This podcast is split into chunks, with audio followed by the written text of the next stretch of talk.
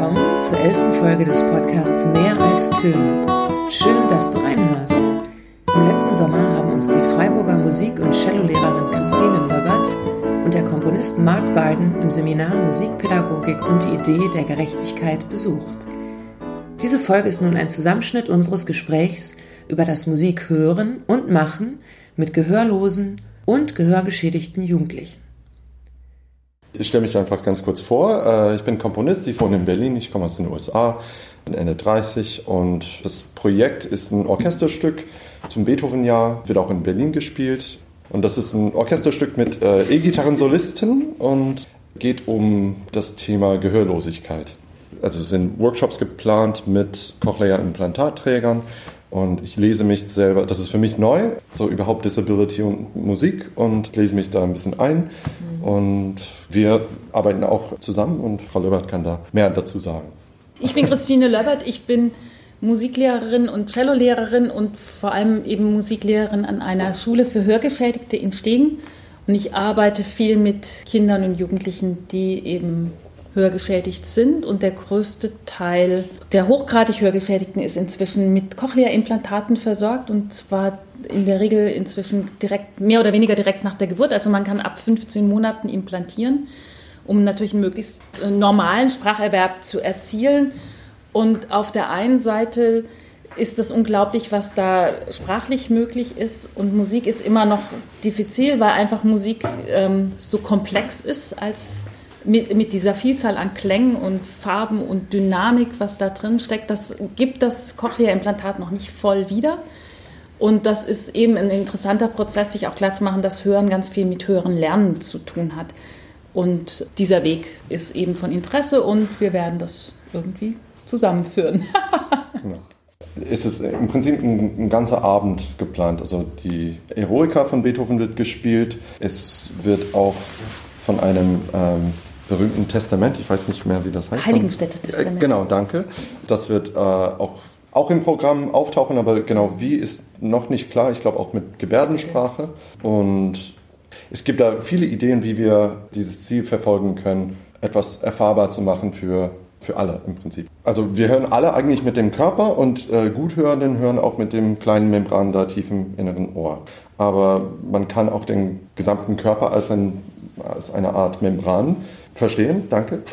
Und also wir kennen das alle, dass Klang teilweise auch physisch erfahrbar ist. Also sehr laute Bässe zum Beispiel ist wahrscheinlich die einfachste, das einfachste Beispiel. Also das ist schon mal ein Anfangspunkt. Also was, was sind Klänge, die mit dem ganzen Membran des Körpers wahrnehmbar sind? Und das Optische spielt dann auch eine große Rolle. Ich habe mich in München mit dem Gitarristen getroffen. Wir haben viel über Gesten gesprochen, die man wo, wo man sofort irgendwie sich einen Klang vorstellt, wenn man eine, eine physische Geste sieht. Und für mich ist die Problematik auch, mir das vorzustellen, als, als Guthörende, was kommt dann eigentlich an? Ne? Und da ist, glaube ich, ein Bereich, wo äh, Frau Löbert sehr, sehr hilfreich sein kann, äh, weil sie ja beruflich mit Gehörgeschädigten arbeitet und viel mehr auf dem Gebiet weiß als ich. Also ich bin Neuling und das Projekt ist jetzt am Anfang. Äh, ich glaube, was das ist vielleicht für uns auch spannend, in diese Thematik einzutauchen und einfach, okay, was sind da interessante Fragestellungen und was sind da interessante Überlegungen? Weil etwas, was mir auf jeden Fall klar ist, nachdem ich Audiosimulationen von diesen Implantaten gehört habe, Frau Löbert sagte, es ist, gibt Musik nicht eins zu eins wieder, das ist sehr äh, nett formuliert. Äh, es kommt es ist wahnsinnig verzerrt. Wird ein, äh, ich habe leider keine Klangbeispiele mit, aber ein Obertonenspektrum wird quasi ähm, drauf gemappt und egal was da eingespielt wird, dann kommt es in diesem gewissen Spektrum raus. Und es klingt alles ein bisschen so nach Stockhausen elektronischen Stücken aus den 50ern, mhm. ne, Studien 1 und 2. Und das ist eine große Herausforderung. Also ich glaube, es ist auf jeden Fall ausgeschlossen, dass ich sagen kann, diese Musik wird gleichermaßen wahrgenommen von Guthörenden und von Implantatträgern. Das ist, eine, das ist ein Mythos, das geht nicht. Aber was mich interessiert ist, wie kann ich anders über Musik denken, wenn ich nicht nur für Guthörenden was konzipiere? Und das mit der E-Gitarre war dann eine sehr bewusste Entscheidung, glaube ich. Oder? Ja, auf jeden Fall. Aus vielen Gründen. Ähm, Elektronik ist geplant und vor allem wegen diesen tiefen Bässen. Die lassen sich schon mit akustischen Mitteln äh, erzeugen, große Trommeln, Kontrabass und so, aber mit E-Gitarre, da, da kann es richtig sehr brutal werden, wenn es sein muss. Und äh, es ist eine gute Verbindung äh, mit der Elektronik, weil das halt eben ein elektronisches Instrument ist. Und auch wegen diesem Menschen, Adrian Pereira heißt der, ich habe öfters mit ihm zu, zusammengearbeitet und der ist einfach super motiviert, enthusiastisch, entspannt, sehr professionell. Und ich, das ist ein Projekt mit dem Bundesjugendorchester und das sind sehr begabte junge Musiker, die wenig bzw. null Erfahrung mit neuer Musik haben. Und als Vermittler fand ich das ziemlich schlau, jemand da zu haben, der einfach cool drauf ist und sehr, sehr gut und äh, ich glaube, das motiviert halt. Also Hören ist ja eigentlich ein total simpler Vorgang. Das ist reine Physik. Das Trommelfell wackelt, die Knöchelchen bewegen sich und, und, und. Das ist alles simpel. Das ist wirklich ähm, Uhrzeit. Und dann ist dieser qualitative Sprung, wenn das in elektrische Signale umgewandelt werden muss und das übernimmt, dann das passiert in der Schnecke, indem diese Härchen, die Sinneshärchen ähm, durch die, in der Membran angeregt werden und dadurch kommt es zu dieser Umwandlung. Und das übernimmt das Cochlea-Implantat dann. Ich bin blind, das habe ich nicht gesagt, weil ich es gerade vergessen hatte. Es war so spannend, dass ich mich darum jetzt nicht aufkümmern konnte. Und wenn Sie jetzt alle die Augen zumachen würden, dann würden Sie vielleicht denken, aha, so wird sich wohl anfühlen. Ist aber nicht so, denn mein Leben ist so. Ich wache morgens damit auf, ich gehe abends damit ins Bett und das seit Jahren. Für mich ist die Welt was anderes und so ist es auch für meine Schüler. Ich habe vielleicht bin ich da so sehr Praktikerin oder auch so, so hemdsärmlich. Ja. Und für mich in der Praxis ist entscheidend, was passiert jetzt? Wie reagieren die auf das, was ich mache? Und meine Schüler sind einfach von Geburt an hörgeschädigt. Die, die fragen sich das nicht. Und die, ja. die haben anders gelernt, damit umzugehen, haben ihre eigenen Strategien entwickelt. Und ich finde, das Charmante an Musik ist, dass ich nicht unterscheide zwischen richtig und falsch. Mhm. Wenn ich jetzt sage, bitte steh auf und öffne das Fenster, laufe ich immer Gefahr, dass jemand mich nicht versteht von meinen Schülern. Wir hören alle Musik. Nun, wir hören es alle unterschiedlich. Ich bin Cellistin. Ich höre Musik immer als Cello Solo. Egal was da ist. Ich muss dann noch das große Orchester bei Maler dazu bauen, weil ich so sehr mit diesem Cello da immer irgendwie beschäftigt bin. Also wir hören alle unterschiedlich, sich das ja. mal klar zu machen. Wir hören ja. alle unterschiedlich. Also wichtig ist für mich zum Beispiel sehr diese körperliche Komponente. Mhm. Also ich spiele Cello, weil es sich gut anfühlt ich glaube vor allem, dass, also ich, ich mag dieses Gefühl unter den Fingern und wenn das dann so brummt und mich so erfüllt, deshalb spiele ich Cello und der Klang ist auch schön. Und ich glaube, das sich klar zu machen, bei, bei Schülern ist das auch so. Die wollen, dass es groovt. Die, die wollen ein gutes Gespür haben, ein gutes Gefühl haben bei dem, was da passiert. Und diese körperliche Moment, dieser, dieses wirklich, wir haben, das, die Haut ist das größte Sinnesorgan, sich das immer wieder klar zu machen. Ja. Und wir, wir nehmen das alles mit rein beim Hören. Das, das ist uns nur nicht so bewusst. Also ich bin nicht geburtsblind und ich habe Musik studiert und ich glaube, dass ich auch zumindest in der Instrumentenkunde ganz gut bin. Ich habe nach der Erblindung erstmal die Klarinette nicht mehr erkannt. Zum Beispiel, ich dachte, was ist denn das für ein Instrument? Und da hm. wurde mir bewusst, ich habe immer gesehen, der Klarinettist wurde aktiv, er setzte die Klarinette an und dann meinte ich gehört zu haben. Ich habe aber schon viel früher gesehen, dass da was kommt und deshalb war mein Hören gerichtet.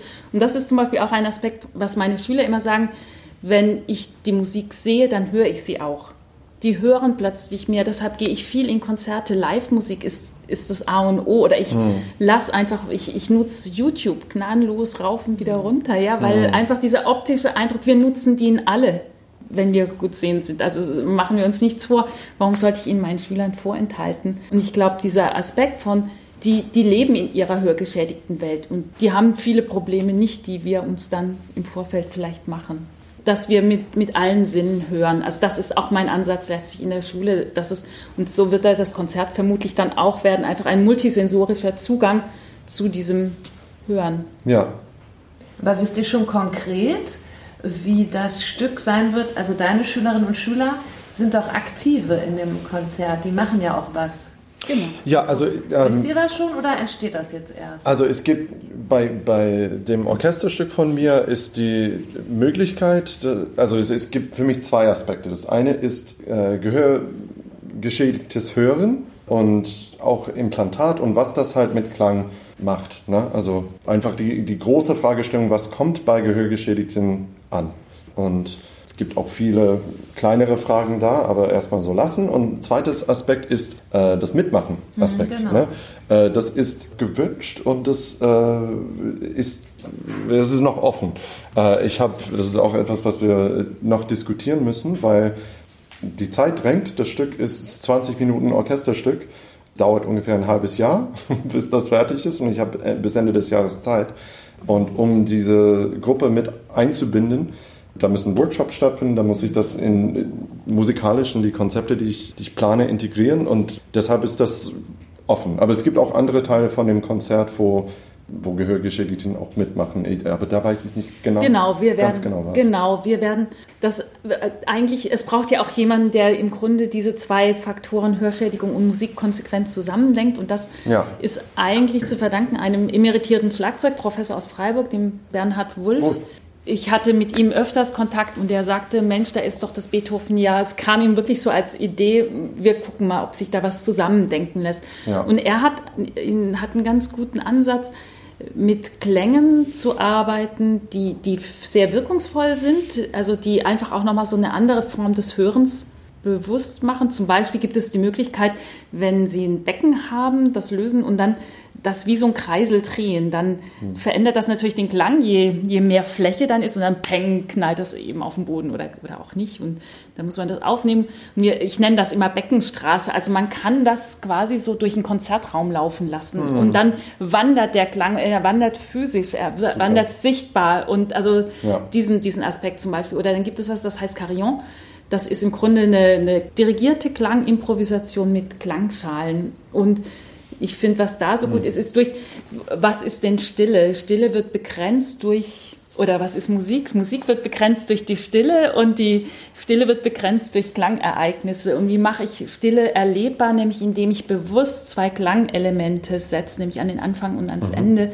Und dazwischen ist Ruhe. Also im Grunde geht es darum, Klang sichtbar zu machen, Ruhe, äh, Stille hörbar zu machen und zu erkennen, dass da ganz viel passiert und gar nicht so wie bei Cage bei 433, wo natürlich dann ganz viel passiert, weil geraschelt wird, sondern wo es dann wirklich ruhig ist. Und solche Sachen werden wir. Und dann werden wir das Teile, das habe ich jetzt mit Schülern schon angefangen, Teile des Heiligenstädter Testaments von Beethoven gebärden, quasi mhm. als Gebärdensprachchor. Wir hoffen, das klappt. Also es kann funktionieren. Wie ist das? Äh, Sie können auch äh, Gebärdensprache selber? Ach, so die, die einschlägigen faul und dumm und verliebt und vergessen und so. Okay. Und es gibt eine Software, also wir haben Gebärdensprachdolmetscher an der Schule ja. und wir können die Software nutzen und jetzt im Moment mache ich das so, dass meine Schüler, die sind alle nicht gebärdensprachkompetent, wir sind eine lautsprachorientierte Schule, aber sie haben wirklich großen Spaß daran, sich da die Gebärden rauszusuchen oh. und wir werden das in eine Kunstform übersetzen, eventuell. Wenn die jetzt das Gebärden, dann würde das ja hier keiner verstehen, muss man ja ehrlich sagen. Das Gebärdensprache ist, gerade wenn es abstrakt wird, ich meine, Liebe kann man zur Not sich noch erschließen, aber dann hört es auch schon auf. Und dass wir gucken, wie wir das dann voicen, eventuell, dass dann ins Orchester reingebärdet wird und aus dem Orchester der Text gesprochen wird oder sowas. Ja. Da müssen wir einfach mal noch gucken, aber da sind wir jetzt dabei. Okay. Das ja. in eine Kunstform zu übersetzen. Und ich weiß nicht, ob Sie das Heiligenstädter Testament kennen. Also es hat mich sehr gerührt, muss ich echt sagen, das zu lesen. Da spricht er zum ersten Mal dieses Ich kann nicht hören, dieses und ich kann es trotzdem nicht sagen, sprecht lauter, denn ich, ich kann euch nicht hören, denn ich bin taub. Und der Satz, also der trifft schon ziemlich. Das war die elfte Folge des Podcasts Mehr als Töne. Ich bedanke mich bei Christine Löbbert und Mark Barden, dass sie uns in der UDK besucht und so viele spannende Dinge von ihrer Arbeit erzählt haben. Wir freuen uns über Feedback und Kommentare auf dem Blog mehralstöne.de. In etwa zwei Wochen werde ich den zweiten Teil unseres Gesprächs online stellen. Und im April wird das Bundesjugendorchester gemeinsam mit Jugendlichen des Bildungs- und Beratungszentrums für Hörgeschädigte in Stegen auf fünf deutsche Bühnen gehen. In Baden-Baden, Osnabrück, Köln, Berlin und München. Mehr Infos gibt es auf der Website bundesjugendorchester.de. Bis bald und bis dahin viel Freude beim Musikmachen und Unterrichten.